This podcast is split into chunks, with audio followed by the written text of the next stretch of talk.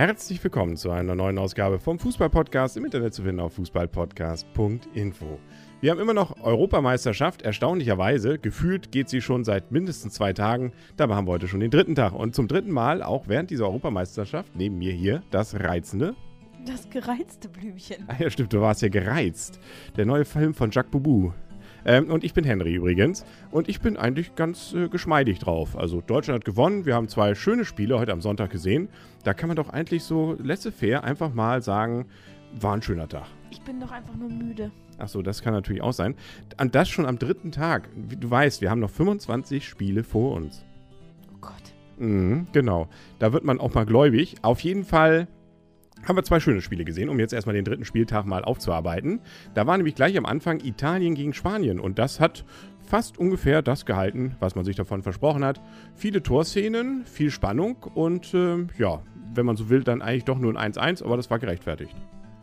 Ja, und für die ähm, Spanier, die konnten sich irgendwie ein bisschen noch freuen, weil sie schließlich zurückgelegen haben mit 1 zu 0 gegen Italien. Sie haben eigentlich das Spiel dominiert und aus dem Nichts heraus, äh, nicht ganz aus dem Nichts heraus, Italien hat sich das auch schon verdient gehabt und letztendlich schön herausgespielt schönes Tor. Ja, hätte man nicht gedacht, dass die, ähm, dass die Italiener den ähm, Spaniern Paroli bieten können. Nee, also erst recht, weil, ähm, gut, die haben ja mit einigen Skandalen, aber auch mit eigenen Unglücken, ne? da gab es ja dann die entsprechenden, hier das, das Erdbeben, gut, aber jetzt eben auch diesen ganzen Wettskandal, wo man sich schon fragt, na, ähm, wer wird da jetzt wohl als nächstes gefilzt und äh, äh, wie geht das Ganze hier noch aus? Und äh, ja, die haben trotzdem mal gegen Spanien, die ja nicht schlecht gespielt haben, dann doch immerhin gut mitgehalten, muss man sagen.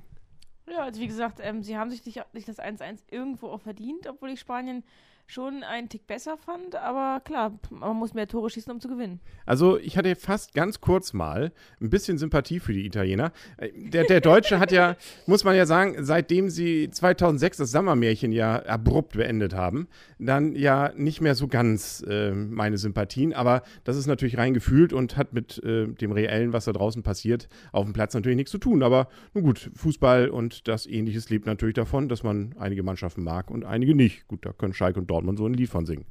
Du bist Italien-Fan? Äh, nein, ich glaube, es gibt auch noch mehr. Ähm, Italien gibt es auf meiner Landkarte nicht mehr.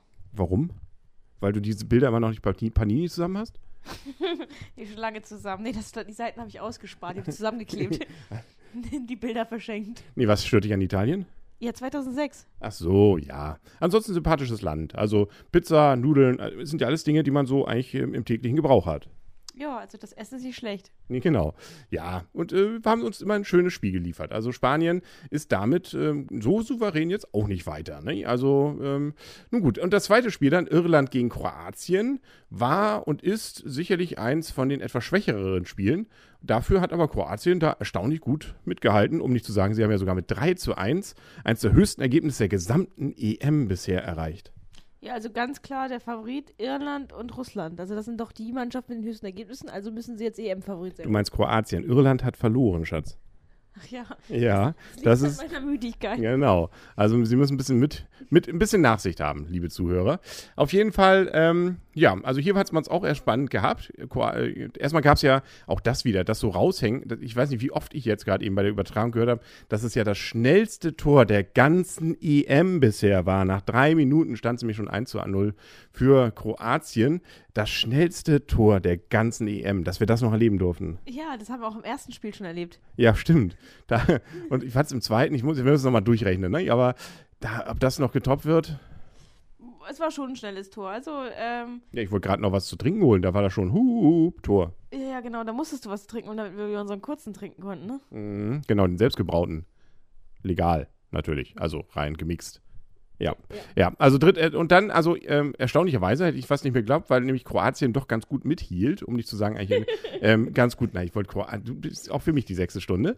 Äh, Kroatien eben ganz gut hier äh, in Führung und dann auch souverän weiterspielte, das doch immerhin mit einer Standardsituation dann der Ausgleich fiel. Ja, mit der ersten Standardsituation, die bei dieser EM zu einem Tor geführt hat. Ja, erstaunlich. Wir haben also, das ist ein Spiel der Superlative gewesen. Und ähm, dann das, äh, ja, 2 3-1 ähm, war auch, glaube ich, das kurioseste Tor wahrscheinlich der ganzen EM bisher, weil es nämlich eigentlich, äh, wenn man mal so ganz flüchtig hinguckte, ein klares Abseits war. Aber dann, wenn man ganz genau hinguckte, äh, die Iren selber die entsprechende äh, den Pass gegeben haben und damit natürlich dann kein Absatz sein kann. Wenn der Ire ein Tor zum Kroaten spielt, ähm, kann man ja nicht Abseits pfeifen. Den Ball zum Kroaten spielt. Hast du Abseits verstanden? Ja. Wer hat dir das denn erklärt? Ähm, Habe ich mal meine Fachfrau gehört. Und ähm, ja, dann gab es noch das 3-1. Damit war es eigentlich dann gelutscht und gegessen. Ähm, wobei da noch wieder auch äh, traurigerweise ja der, der Torwart dann, sagen wir mal so, nicht die schönste Rolle, Rolle gespielt hat, obwohl er nichts dafür kann. Er hat das zwar, es gab einen Pfosten und hat dann den Kopf gekriegt und dann. Fußballtor, ne? Ja, aber wollte er nicht. Wer will denn sowas? Ich meine, bei dem Pass, bei dem anderen ähm, unglücklichen Pass könnte man ja fast auch schon von Wettskandal sprechen. Vielleicht war der ja ge ge gekauft. Tja, steckst nicht drin, ne?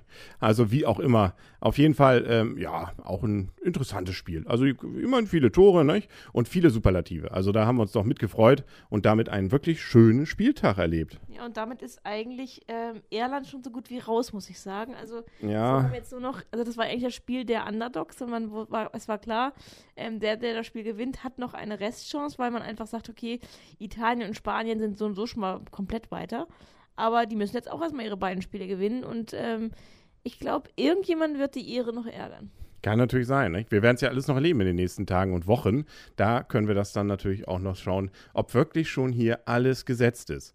Ähm, und was jetzt auch ähm, gesagt wurde, die einzigen von den Mitfavoriten, äh, Favoriten, die gewonnen hätten, äh, wäre jetzt Deutschland gewesen. Man sieht eine, mit einer solchen Souveränität, mit der sie ja gestern da äh, die Portugiesen vom Platz gefegt haben, da muss man sagen, ähm, da kann eigentlich kein anderer jetzt mehr glauben, wirklich ernsthaft, wer jetzt äh, Europameister wird. Also kann es eigentlich nur keine Zweifel mehr geben.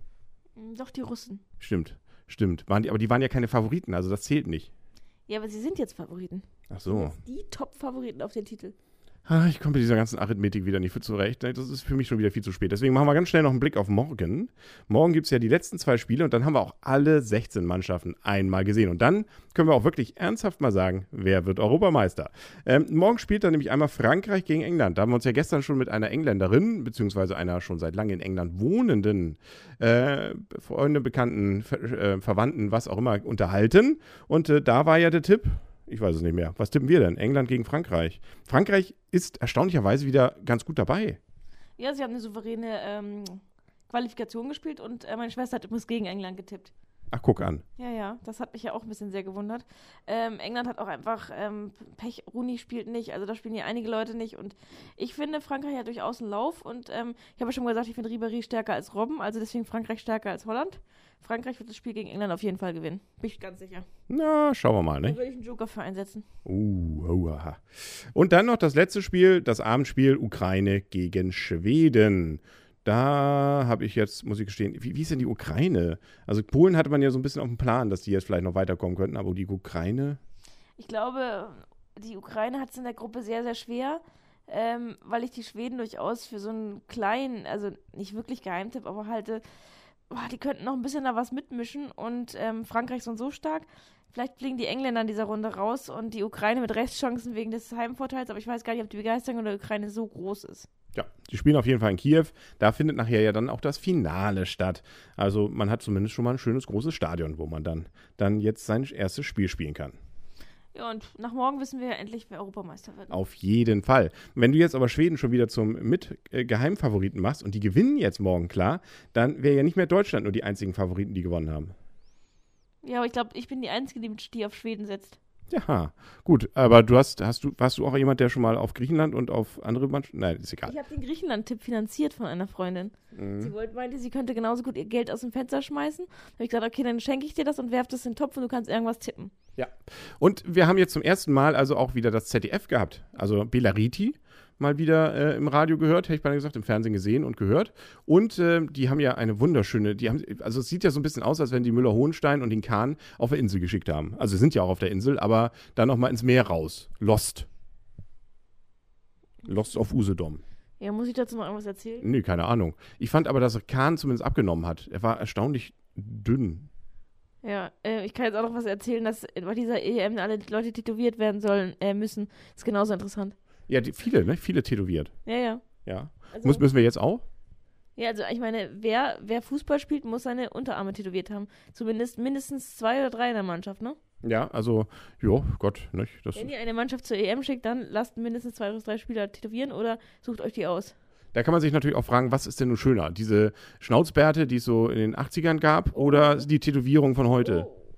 Ja, vor Grausen wird da schon abgewendet. Ja, Also am schlimmsten wäre, glaube ich, ein Schnauzbartträger mit Tätowierung. ja, aber ich meine eigentlich dann lieber einen Schnauzbartträger, weil den kannst du abrasieren. Ich glaube, wir werden langsam belanglos. Deswegen kommen wir langsam zum Ende, würde ich sagen. Wenn du nichts mehr hast und ich nichts mehr Wir habe. werden nicht langsam belanglos, wir sind schon seit ein paar Minuten belanglos. Stimmt, ich glaube, als ich mit der Frau Müller-Hohenstein und Herrn Kahn angefangen habe. Genau, und ich will schlafen. Na, dann wünsche ich dir mal eine gute Nacht. Äh, träum schön von Spielen wie Frankreich gegen England, Ukraine gegen Schweden. Und wenn du weißt, wie die ausgegangen ist, sag mir morgen rechtzeitig Bescheid, dass wir noch einen Tipp abgeben können.